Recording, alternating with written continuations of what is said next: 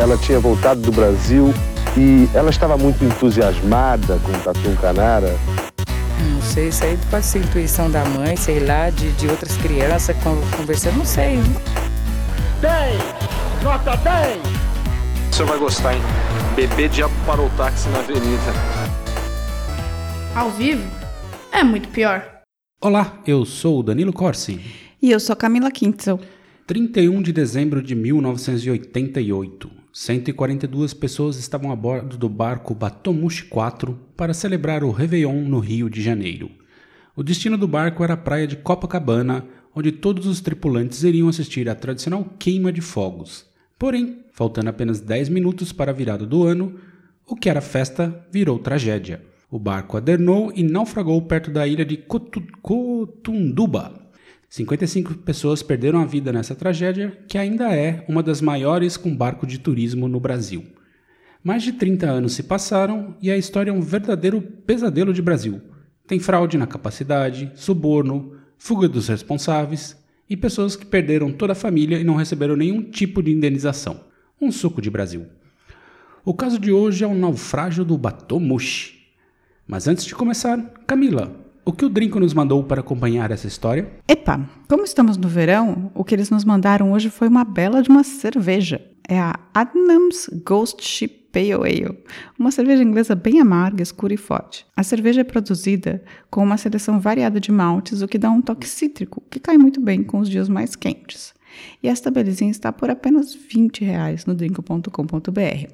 Mas corre porque é uma promoção por tempo limitado drinco.com.br. Vai lá, compre e ajude a gente a manter este podcast, porque os caraminguados do Drinco ajudam bem a gente a manter a estrutura do projeto. Servidor e essas outras coisas que a gente precisa pagar, né? É, brinde história? Tchim, tchim. Tchim, tchim. Quem escolheu passar a meia-noite no mar não tinha ideia de perigo nenhum. Ao contrário, para dezenas de grupos alegres que embarcaram na Baía de Guanabara rumo a Copacabana, era uma noite de festa. Na década de 1980, o Sol e Mar, na Praia do Botafogo, era um dos restaurantes mais famosos do Rio de Janeiro. Especializados em frutos do mar, era frequentado pela nata da sociedade carioca e brasileira. O local era a galinha dos ovos de ouro de cinco empresários, quatro espanhóis e um português. O nome deles agora não vem ao caso, vou citá-los mais para frente, onde vai ser mais importante. O que importa é que eles resolveram expandir o sucesso do restaurante, criando um passeio de barco, que sairia de lá e navegaria pelos principais pontos turísticos do Rio de Janeiro.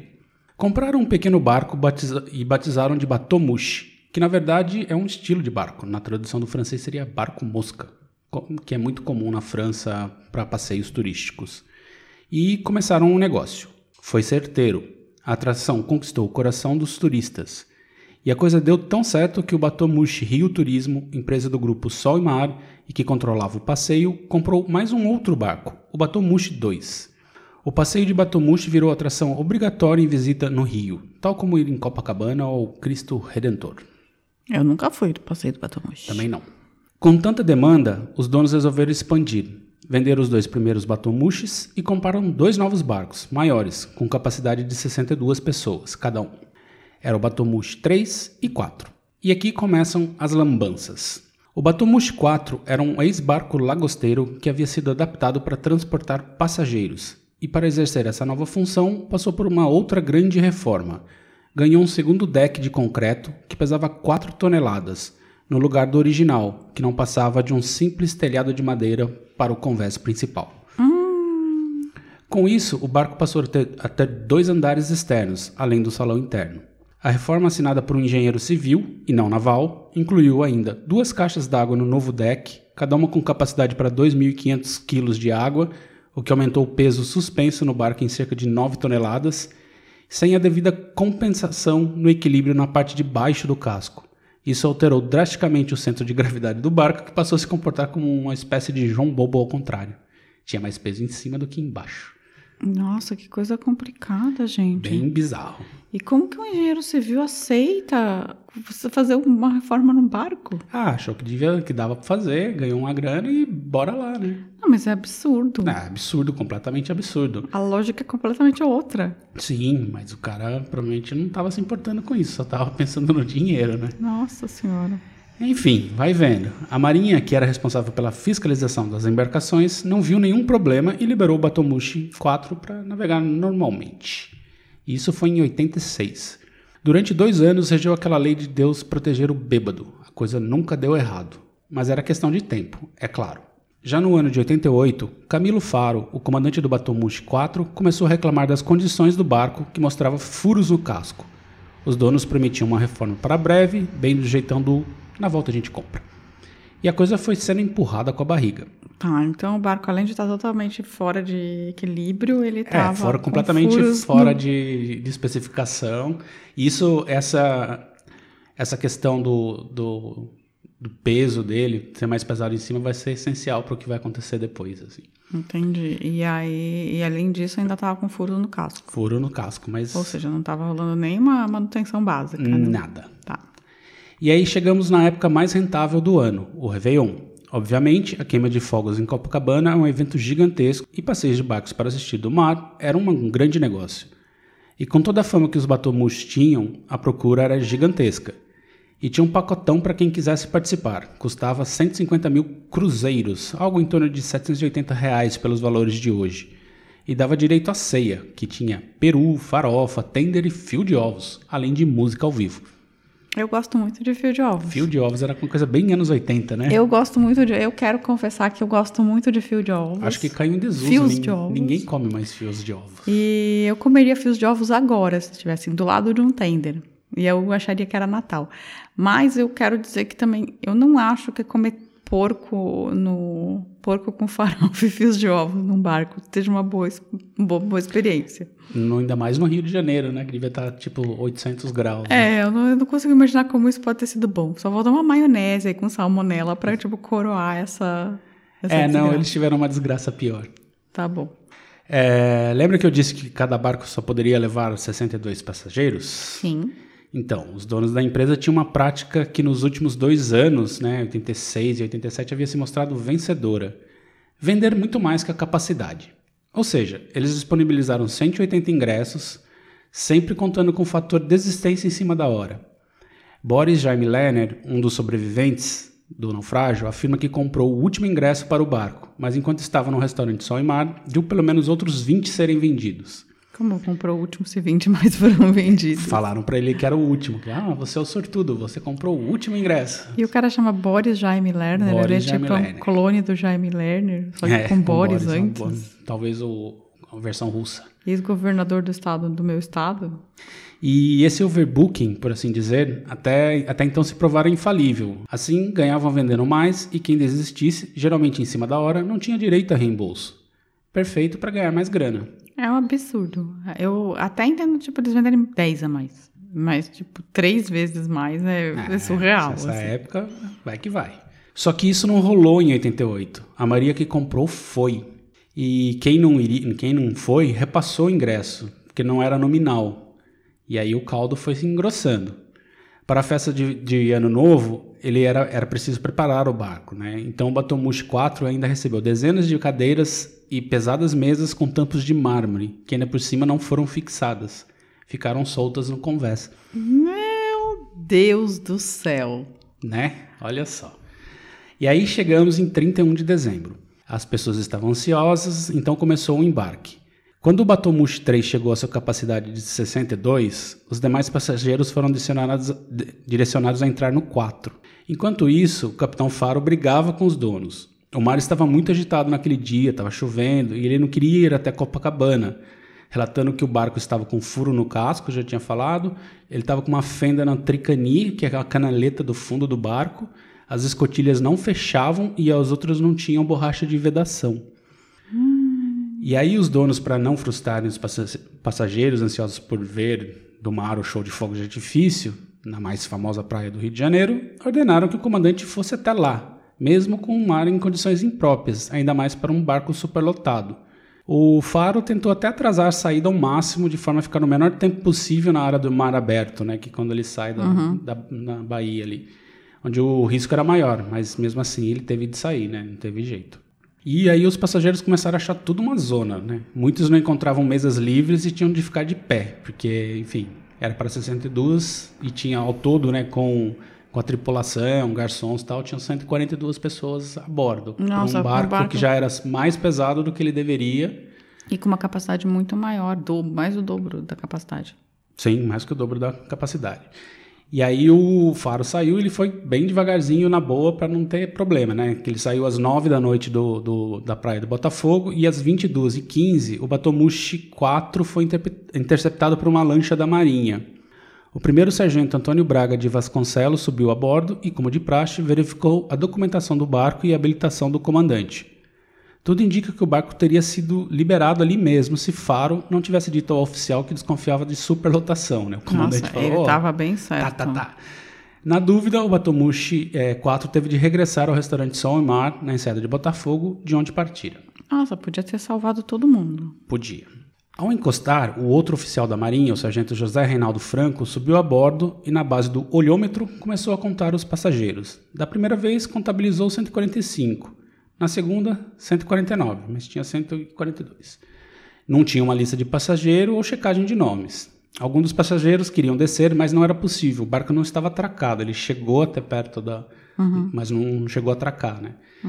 E passou 20 minutos, o barco foi liberado. Segundo testemunhas, os militares teriam sido subornados pelo pessoal da Itatiaia Turismo, que era uma empresa coligada com a Batomushi e o Sol e Mar, do mesmo grupo. Mas durante o inquérito, essa acusação jamais foi provada. Foi o que disse o Ivan Santana, o escritor que fez um livro sobre o Batomushi e é boa base desse relato que eu estou contando aqui. Entendi. Mas basicamente os- as- muita gente no barco viu rolando uma troca de, de dinheiro de mão em mão ali, sabe? É, eu não duvido. Eu não duvido nada. assim, esses que esses caras, eles grana. foram... Puxaram a orelha deles na comissão de inquérito da, da Marinha e falou, "Ô, malvados, não deveriam ter feito isso.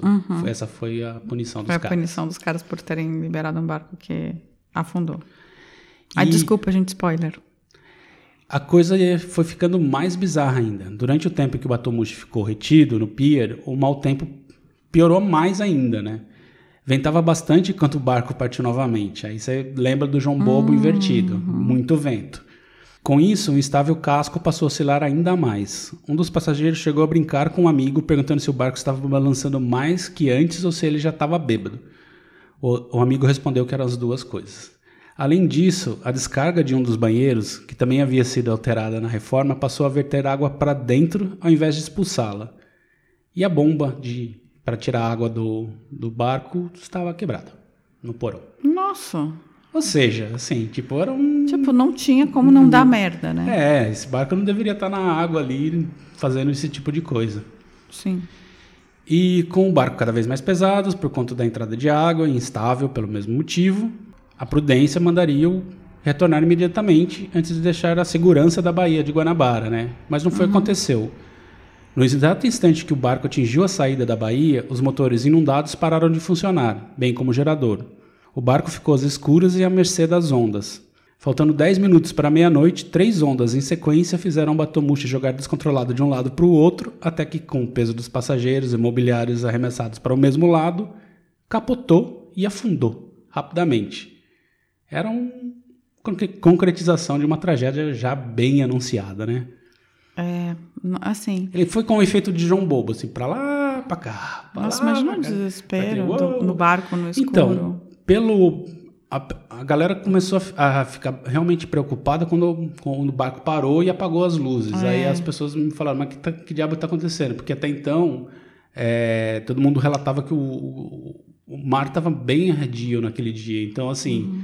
Não, é, não era uma coisa assim a se preocupar, tá balançando. Era tal. esperado que tivesse meio É, balanço. mas assim, isso são pessoas comuns que entram num Sim. barco e falam, ah, o barco balança mesmo, É, né? e o no momento tal. de festa também, bebendo, meio relaxadas, Sim. né? Não é que estavam...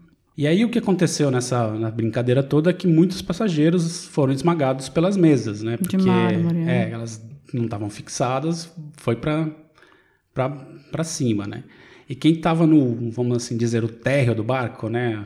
Que assim tinha a parte de cima Uhum. e a do meio, as, as pessoas ficaram presas entre o mar e o casco do barco, porque o, ba- o barco virou, eles estavam ali num tipo num bolsão de ar. Muitos foram ligeiros e mergulharam para achar uma saída, outros não, e morreram afogados quando o Batomuxa afundou. Ah, entendi. Eles chegaram a ficar ainda, tipo, num bolsão de ar, meio protegidos, mas aí ele afundou, encheu de água. Encheu de água e já era. E aí algum- muita gente conseguiu fugir pelas escotilhas que estavam quebradas e abertas, eles conseguiram nadar e Uhum. sair do barco, né? Então não foram levados para o fundo do mar, né? Sim. E aqui a história ganha ainda contornos trágicos e também de sorte. Era Réveillon, então havia muitos barcos no mar. Mas a noite não era boa, estava chovendo, o mar estava revolto, os passageiros espalhados pelo mar. Estava muito escuro, então pelo menos três sobreviventes do naufrágio morreram atropelados por outro barco. Gente, que tristeza. Mas aí a treineira de Jorge Souza Viana, então com 28 anos, foi providencial. Ele viu a proa do Batomush 4 se erguer e a polpa submergir nas águas frias da Baía de Guanabara. Os ocupantes da Evelyn e Maurício, nome de seu barco, agiram rápido, lançaram cordas, boias e coletes salva-vidas para re- resgatar os náufragos, que estavam em alto mar ou sobre o casco emborcado. Né? Os filhos dele chamam Evelyn e Maurício, porque... Ah, Provavelmente, eu não, não consegui porque é o, descobrir. é o Jorge que tem um barco chamado Evelyn É, e Maurício. provavelmente deve ser dos filhos. Não, não- essa informação eu não tive. E essa operação de resgate dele durou 20 minutos e, segundo ele, ele salvou mais de 30 pessoas. Entre elas, sete membros de uma mesma família. Foram sete pessoas para essa, pra essa festa aí no, no Batomush. Todos sobreviveram. Os Fisman. E sete crianças, como uma Luciana Weingarten, de dois anos. Weingarten? Weingarten. Secom? É, vai saber, né? É, né, no, no acidente aí, no naufrágio, ela perdeu os pais, Ruth e Alberto, e a irmã Camila. Ai, ela ficou sozinha. Ficou sozinha. Tadinha. Há dois anos, né? Não vai nem lembrar. Nem né? vai lembrar. Pouco depois, o iate Casablanca, do empresário Oscar Gabriel Júnior, também começou a recolher náufragos. Por ser maior, conseguiu salvar mais gente. Outro herói quase anônimo foi o garçom Heleno do Batomush 3, que voltou, né? Ficou sabendo dessa história né? pelos rádios ali, eles voltaram para lá. E quando chegou, ele pulou na água e conseguiu resgatar outros três sobreviventes que estavam prestes a ser engoli- engolidos pelas ondas, que estavam bem revoltas. Que bom, que bom. Ao todo, foram 55 pessoas que morreram. A atriz Yara Amaral, de 52 anos, foi uma delas, junto com a mãe. É, de, é, Elisa, de 73 anos, que ganharam um convite de um casal de amigos, ah, o Silvio e a Dirce Grotowski, e todo mundo morreu. Ai, que tristeza, né? Muito. Ela chegou a convidar os filhos para o passeio, mas o Bernardo e o João Mário, então com 16 e 14 anos, preferiram passar o re Réveillon com os amigos, não com a mãe, e se deram bem. O ex-ministro do Planejamento, Aníbal Teixeira, sobreviveu, mas a sua mulher não. E o Boris Jaime Lerner, que falei antes, sobreviveu, mas ele perdeu a esposa e a filha de 6 anos. que acha, Camila? Eu acho horrível, gente. Essas pessoas precisam ser presas. Todos os responsáveis por essa tragédia, porque não foi uma tragédia, na verdade, foi um descaso, assim. Não é uma tragédia, não é um acidente, sabe? Não, isso daí tá assim. Quando- o- ah, na verdade, é uma tragédia, mas não é um acidente, assim. O capitão do, do barco, né, já estava reclamando da condição do barco há muito tempo. Os caras venderam a mais, encheram ali, depois subornaram quando a- supostamente a fiscalização que ia impedir a tragédia foi lá. É, os na caras... verdade, assim, só o fato de você deixar subir 140 pessoas no lugar que cabe 62 já é. já, já, já, já justifica, tipo, o processo, sabe? Tipo, não pode, não pode. Tem, tem uma lotação máxima barco por alguma razão, né? Sim, então. É bizarro, né? Mas enfim. E ainda sobreviveram 90, né? Se Sim, é, no- e no final das contas, assim, sobreviveram porque esses dois barcos perceberam que estava muito escuro mesmo, assim, e, enfim, é uma cabecinha na água ali, você tá Uhum. ouvindo música no seu barco e tal, mas dois barcos conseguiram ver e conseguiram resgatar as pessoas, né? Porque Não, senão e- era, ia ser quase todo mundo morrer, né? Mas que bom, né? Que sobreviveram Sim, tanto. não, assim, maior mais da parte- dois terços sobreviveu, se Sim. você for pensar. O que era para ser um- uma coisa completamente estratosférica de, de tragédia até que foi minimizado. É, na verdade já foi um massacre. 55 pessoas É muita morrer de uma né? vez no mar é horrível. Sim.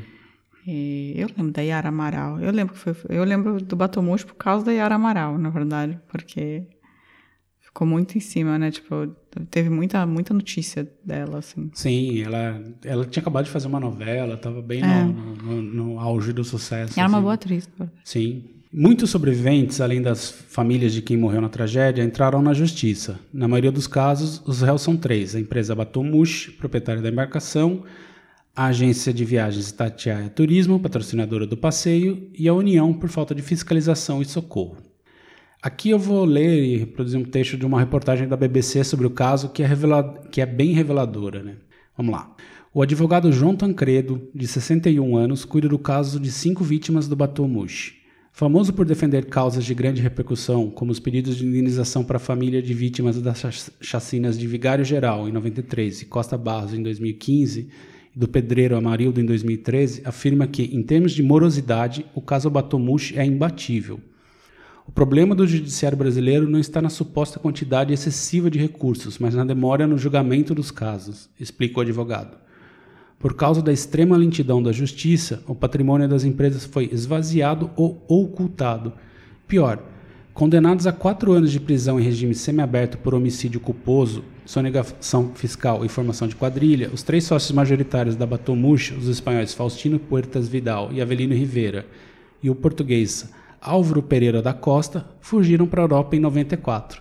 Desde então, nunca mais se ouviu falar deles. Gente, eles fugiram, não pegaram um pé. dia de cana. Por matar Eles, eles 55 chegaram, pessoas. eles chegaram a passar três meses nesse regime semiaberto, né? Eles iam para dormir Uhum. na cadeia. Ah, acho que era o tempo de conseguir uma papelada e se mandaram, vieram para Europa. Esse, esse, esse Avelino Rivera, se não me engano, também agora ele é dono de um restaurante em Barcelona Olha. hoje em dia. Mas assim, ninguém sabe direito onde estão os Hashtag caras. denúncia. É, tá por aí. Ainda tivemos anula- anulações de sentença que fizeram tudo voltar à estaca zero. O processo movido por Carmelita Guimarães, que perdeu a filha na tragédia, já teve três sentenças. Infelizmente, Carmelita morreu sem receber qualquer reparação, lamenta o advogado. Não. E até hoje, ninguém foi realmente punido, nenhuma indenização paga, feijoada. Que falar, Camila? Nossa, só revolta.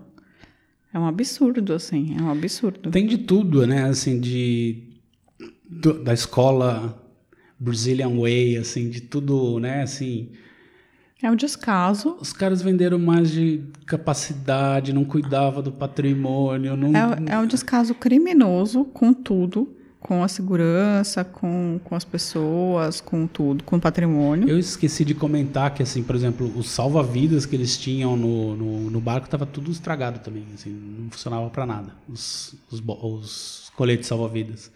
É um descaso profundo e absoluto, com absolutamente tudo, desde manutenção do barco, que é uma responsabilidade, afinal de contas, é uma coisa que você coloca no mar, assim, tipo, sabe? Sim, você tá. E você tá é- vendendo. É o seu negócio. Ah, e né? você tá Assim, vendendo passagens para as pessoas subirem no seu barco e irem para o alto mar, assim. É, é isso, é uma responsabilidade profunda. A justiça brasileira é absurda, assim, tipo, ela é pronta para para ser a, a foco de injustiças, né? E, por incrível que pareça, assim. É, o negócio foi em 88, 89, estamos em 2020 e assim, a galera não recebeu não, nada. Não vai assim. acontecer. Não, é a já mesma, era, é a mesma caso- coisa que a galera do Datan, que nunca recebeu. É a mesma coisa que a galera de Brumadinho. É a mesma coisa que a galera, sabe? De todas essas tragédias, é sempre a mesma coisa, assim. É sempre a mesma coisa. É, eles vão empurrando com a barriga até todo mundo morrer e. É, Caducar recurso, tudo. recurso, aí demora mais um ano, é recurso, é recurso. Você pode matar pessoas, assim. Tipo, no final das contas, se você tiver uma grana e bons advogados, você pode matar 55 pessoas sem impune. Sim, não, isso tá, tá bem claro, assim. É surreal. É tipo bate kiss, sabe? Que nada aconteceu até hoje. Sim, é, é, mas. Enfim, né? Se você for pensar também no tudo que tá acontecendo no Brasil hoje, com mil pessoas morrendo por, por dia, assim. É, então, ninguém- essa é mais uma razão. nada. É isso também. Vale a corte internacional. Sabe? Alguém tem que ser responsabilizado por esse tipo de coisa.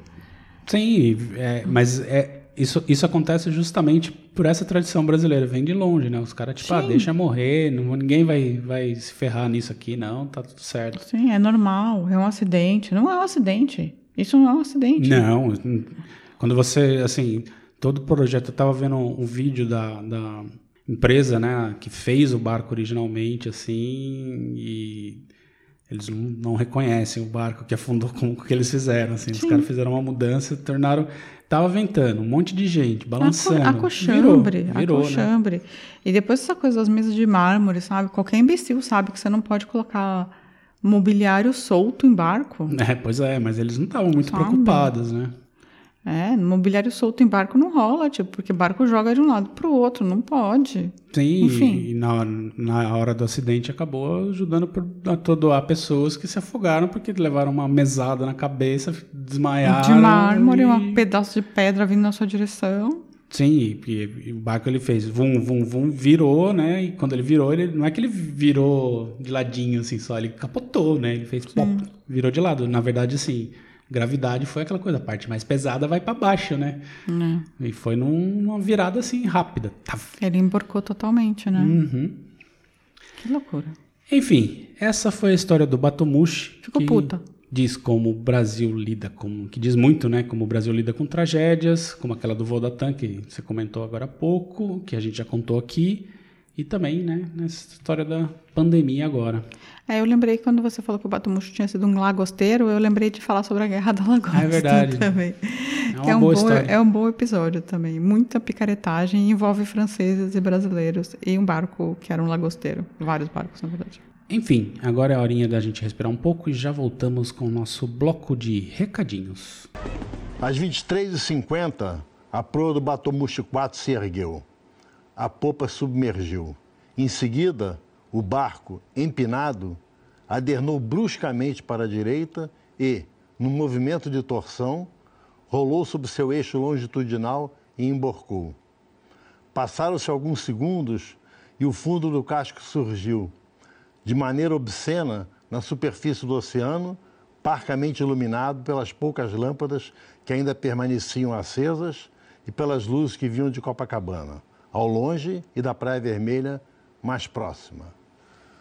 Bom, primeiramente queria agradecer o Charles, lá do YouTube, que nos pediu essa história. aqui. Tá em todos o Bem, Charles, né? Ele pede Tá, ele tá, pediu mais, mais coisas lá pra gente, assim, é um bom pauteiro. al- altas pautas, Charles. Enfim, Camila, se alguém quiser nos indicar mais casos para contar, como faz? Bem, é, se alguém quiser nos indicar casos, ou... pode mandar mensagem. Manda mensagem no Facebook, é, lá no Muito Pior Podcast, manda no arroba Muito Pior no Twitter, pode fazer um comentário no YouTube, manda um e-mail no contato arroba No muitopior.com.br, Instagram, o Instagram, que eu sempre esqueço, é, que é Muito Pior também, né? Muito Pior Podcast. acho que é isso. Tem também comentário, tu pode mandar comentário no próprio post, no, no site, no muitopior.com.br. É, não, jeito para falar com a gente não falta. Exatamente. Não falta, não. É, então E- você pode mandar, assim, só- mas não só isso. Não é só, só sugestão de pauta, porque às vezes a pessoa não tem a sugestão de pauta. Sim, pode Às comentar. vezes ela quer só comentar, falar, ah, minha, minha tia tava no Batomushi, por exemplo. Pois é. E... Ou não, ou eu sou o cara do Batomushi, agora na Espanha. É, haha. Soy, É. soy o cara. Ouvi, tá errado isso que vocês contaram aí. É, não dizer. tem nada a ver. É, sei lá, você também pode xingar a gente. É, a gente tá acostumado a ser xingado, é normal. É, você quer deixar um recadinho lá pra aquele figura que diz que você denigre, você denigre a imagem do rock brasileiro. Se defenda. Não, eu não quero dizer nada. Se assim. defenda. não Você vou... denigre a imagem do Es- artista de Explica, rock brasileiro. explica. Na verdade, foi alguém no YouTube, eu acho, que fez Foi um no YouTube. comentário no post do Julinho Barroso, é, que eu tava fazendo comentários nada a ver e eu não gosto de rock Brasileiro. brasileiro. Denigre. Mal sabe ele que eu sei cantar todo o rock dos anos 80 e 90. Verdade. De frente para trás e de trás para frente. Eu não denigro nada. A questão é que assim, a gente faz perguntas. Eu tô aqui para interagir. E denegrir. Não denigro nada. E denegrir não é uma É boa uma palavra. boa palavra, né? Verdade. Mas eu estou usando a palavra que ele usou. Tá bom. Não é uma boa palavra. Então você que reclamou, não use denegrir. Tá bom? não é uma boa Verdade. palavra. Não usem. É uma palavra racista. É isso que eu tenho a dizer. Concordo. Então é isso. Semana que vem estaremos de volta. Um beijo, pessoas. Tchau, tchau. Tchau. A vida é muito pior. Este programa é um oferecimento de drinco.com.br